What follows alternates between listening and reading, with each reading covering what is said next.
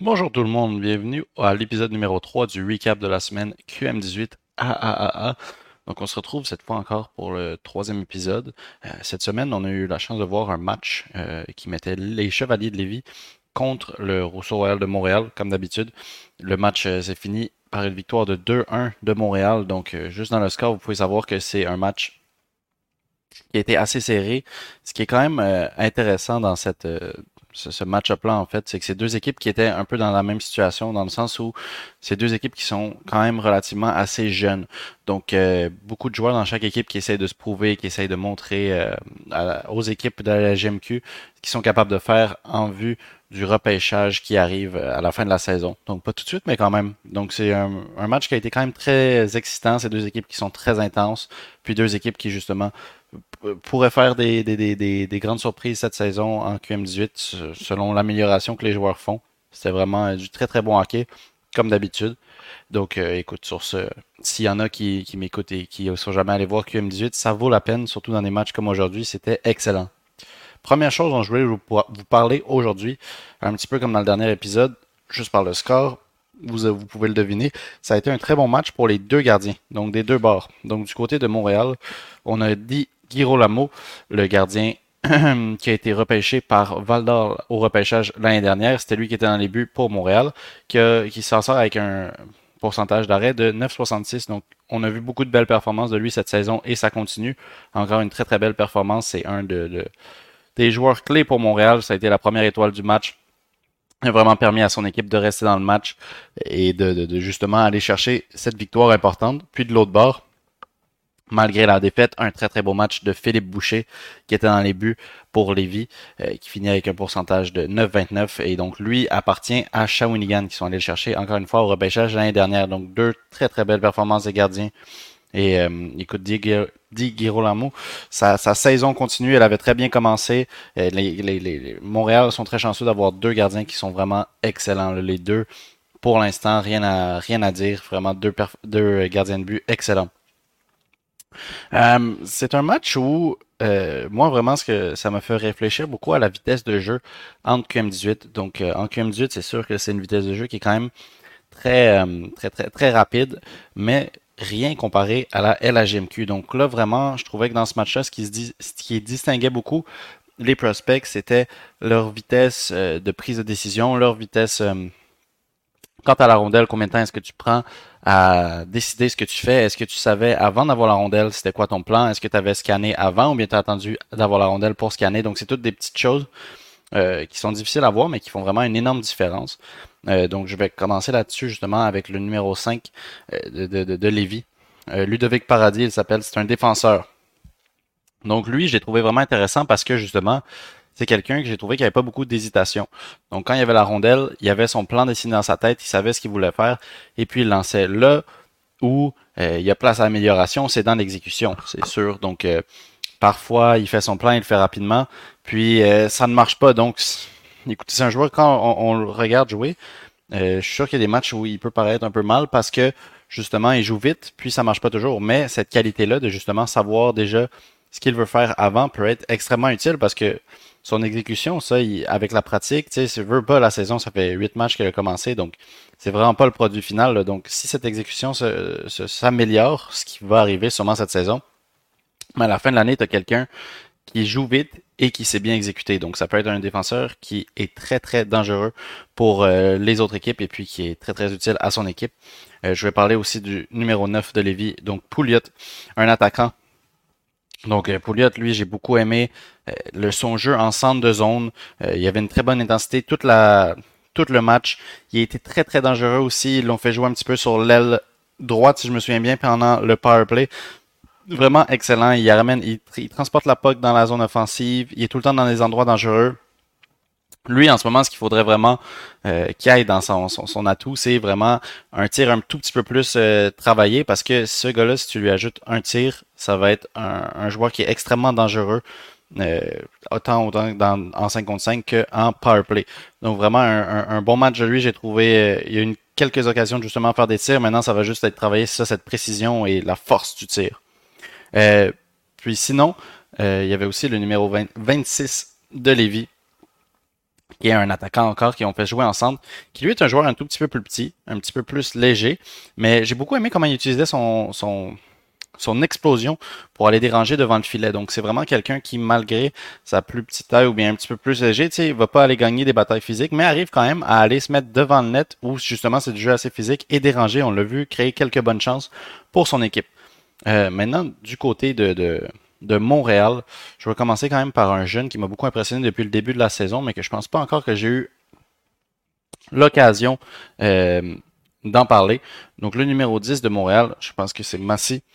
Euh, un excellent joueur, de la vitesse qui est incroyable, un positionnement incroyable. Donc vraiment un joueur qui va aller créer des très très bonnes chances pour son équipe, qui va un peu surprendre l'autre équipe avec sa vitesse d'exécution et euh, qui va vraiment supporter son attaque en se faisant un peu oublier dans la zone offensive, euh, est capable de changer de position vraiment vite. Donc vraiment un, très très bon coup de patin. Puis euh, la tête suit euh, les jambes, si on peut dire ça comme ça. il y a aussi un, un atout, un très bon tir. Donc quand il arrive à avoir la puck dans des endroits dangereux, il est capable de aussi déranger le gardien. Il faut que l'autre équipe se soucie de son tir. Puis euh, ses mains, moi je pense que c'est vraiment son atout qui le rend spécial. Euh, de tout le match aujourd'hui, je pense que c'est le joueur qui avait les meilleures mains. Donc, c'est-à-dire pour les petits déjoues, les petits contrôles de rondelles, c'est excellent. La POC reste collée euh, à, son, à son bâton. Donc vraiment, ce joueur, c'est comme...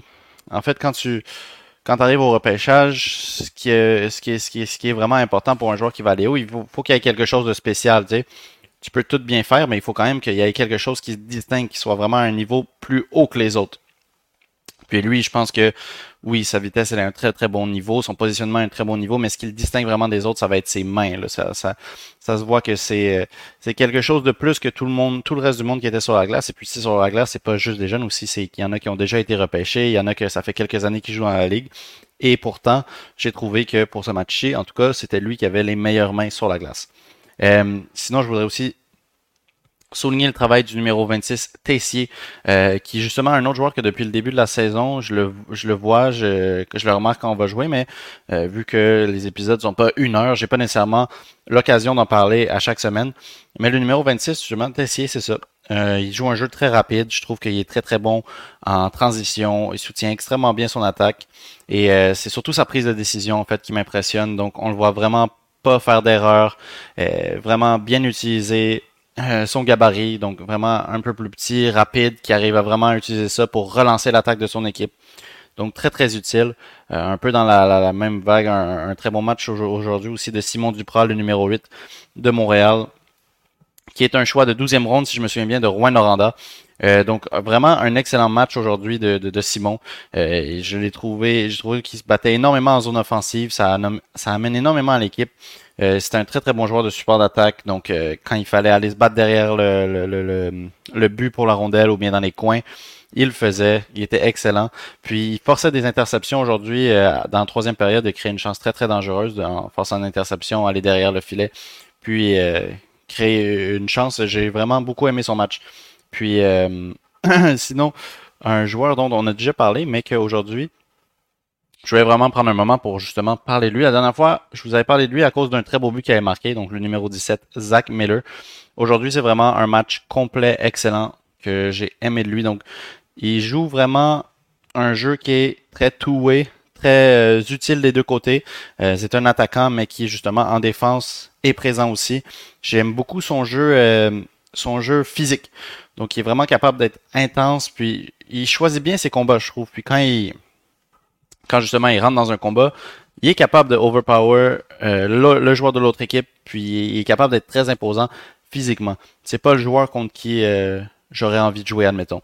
Puis euh, son back check, il m'a vraiment beaucoup impressionné, la vitesse à laquelle il revient pour supporter la défense. Donc c'est ça, c'est vraiment un joueur extrêmement utile des deux côtés de la glace. Puis encore une fois, un joueur avec une très grande intensité. Ce que j'ai beaucoup aimé aussi aujourd'hui, c'est comment il était à l'aise pour euh, faire bouger la rondelle derrière le, but. Donc des fois, on voit euh, certains joueurs à ce niveau-là qui arrivent avec la rondelle derrière le but puis qui savent pas trop quoi faire avec. Donc ça, ou bien qui prennent un petit peu trop de temps avec la rondelle derrière le but. Donc ça gâche un peu euh, le flow de l'attaque. Puis en tout cas, ça fait perdre une bonne chance de marquer à leur équipe.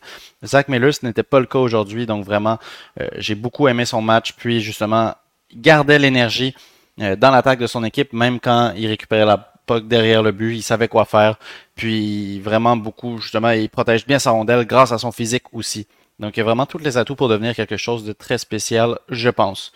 Puis pour finir, je vais vous parler du numéro 21 de Montréal, Léo Gauthier, parce que il a marqué un but, ben déjà, les mêmes choses que je disais euh, dans mes autres podcasts euh, de QM18, euh, son intensité, vraiment un joueur qui dérange l'autre équipe. Mais aujourd'hui, c'est vraiment son but qui a été incroyable. je pense que c'était le but égalisateur, si je me souviens bien, pour faire ça 1-1, où il a fait son entrée de zone, il a gardé la rondelle, déjoué deux joueurs, puis il a fait un tir top corner que le gardien ne pouvait pas arrêter. Donc vraiment, encore une fois, un joueur qui est capable, qui montre qu'il est vraiment capable de créer des choses avec la rondelle et puis qui en plus a un très bon jeu euh, en rondelle, donc c'est-à-dire pression, euh, justement forcer des interceptions. Donc Léo Gauthier, encore tout un match. Euh, j'ai l'impression qu'à chaque fois que je vais voir Rousseau, il fait quelque chose d'impressionnant. Donc encore une fois, et puis cette fois des trois buts, je pense que c'était clairement le plus beau but du match. Donc vraiment impressionnant comme but. Puis si je me souviens bien, lui aussi a eu une des étoiles, la deuxième, je pense. Donc encore un très beau match de Léo Gauthier. pour finir cette semaine, je voulais, euh, j'ai eu la chance justement de parler un 5 minutes après le match au défenseur numéro 13 dont je vous avais parlé au premier podcast, donc le défenseur de Royal Montréal, euh, Vincent Vachon. Donc euh, on s'est parlé un petit peu à la fin du match, 5 minutes, j'ai enregistré, donc je vais le mettre sur le post du blog. Il va avoir l'interview disponible. On s'est parlé un petit peu justement de la situation des gardiens à Montréal, du match d'aujourd'hui.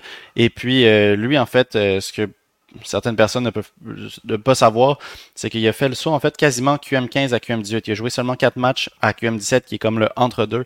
Donc euh, je vais parler un petit peu de sa transition entre ces deux niveaux-là et c'était très intéressant. Donc euh, si jamais ça vous intéresse, ça va être dans le blog. Je vais laisser l'interview au complet euh, enregistré là-bas. Merci à tout le monde encore d'avoir pris le temps d'écouter.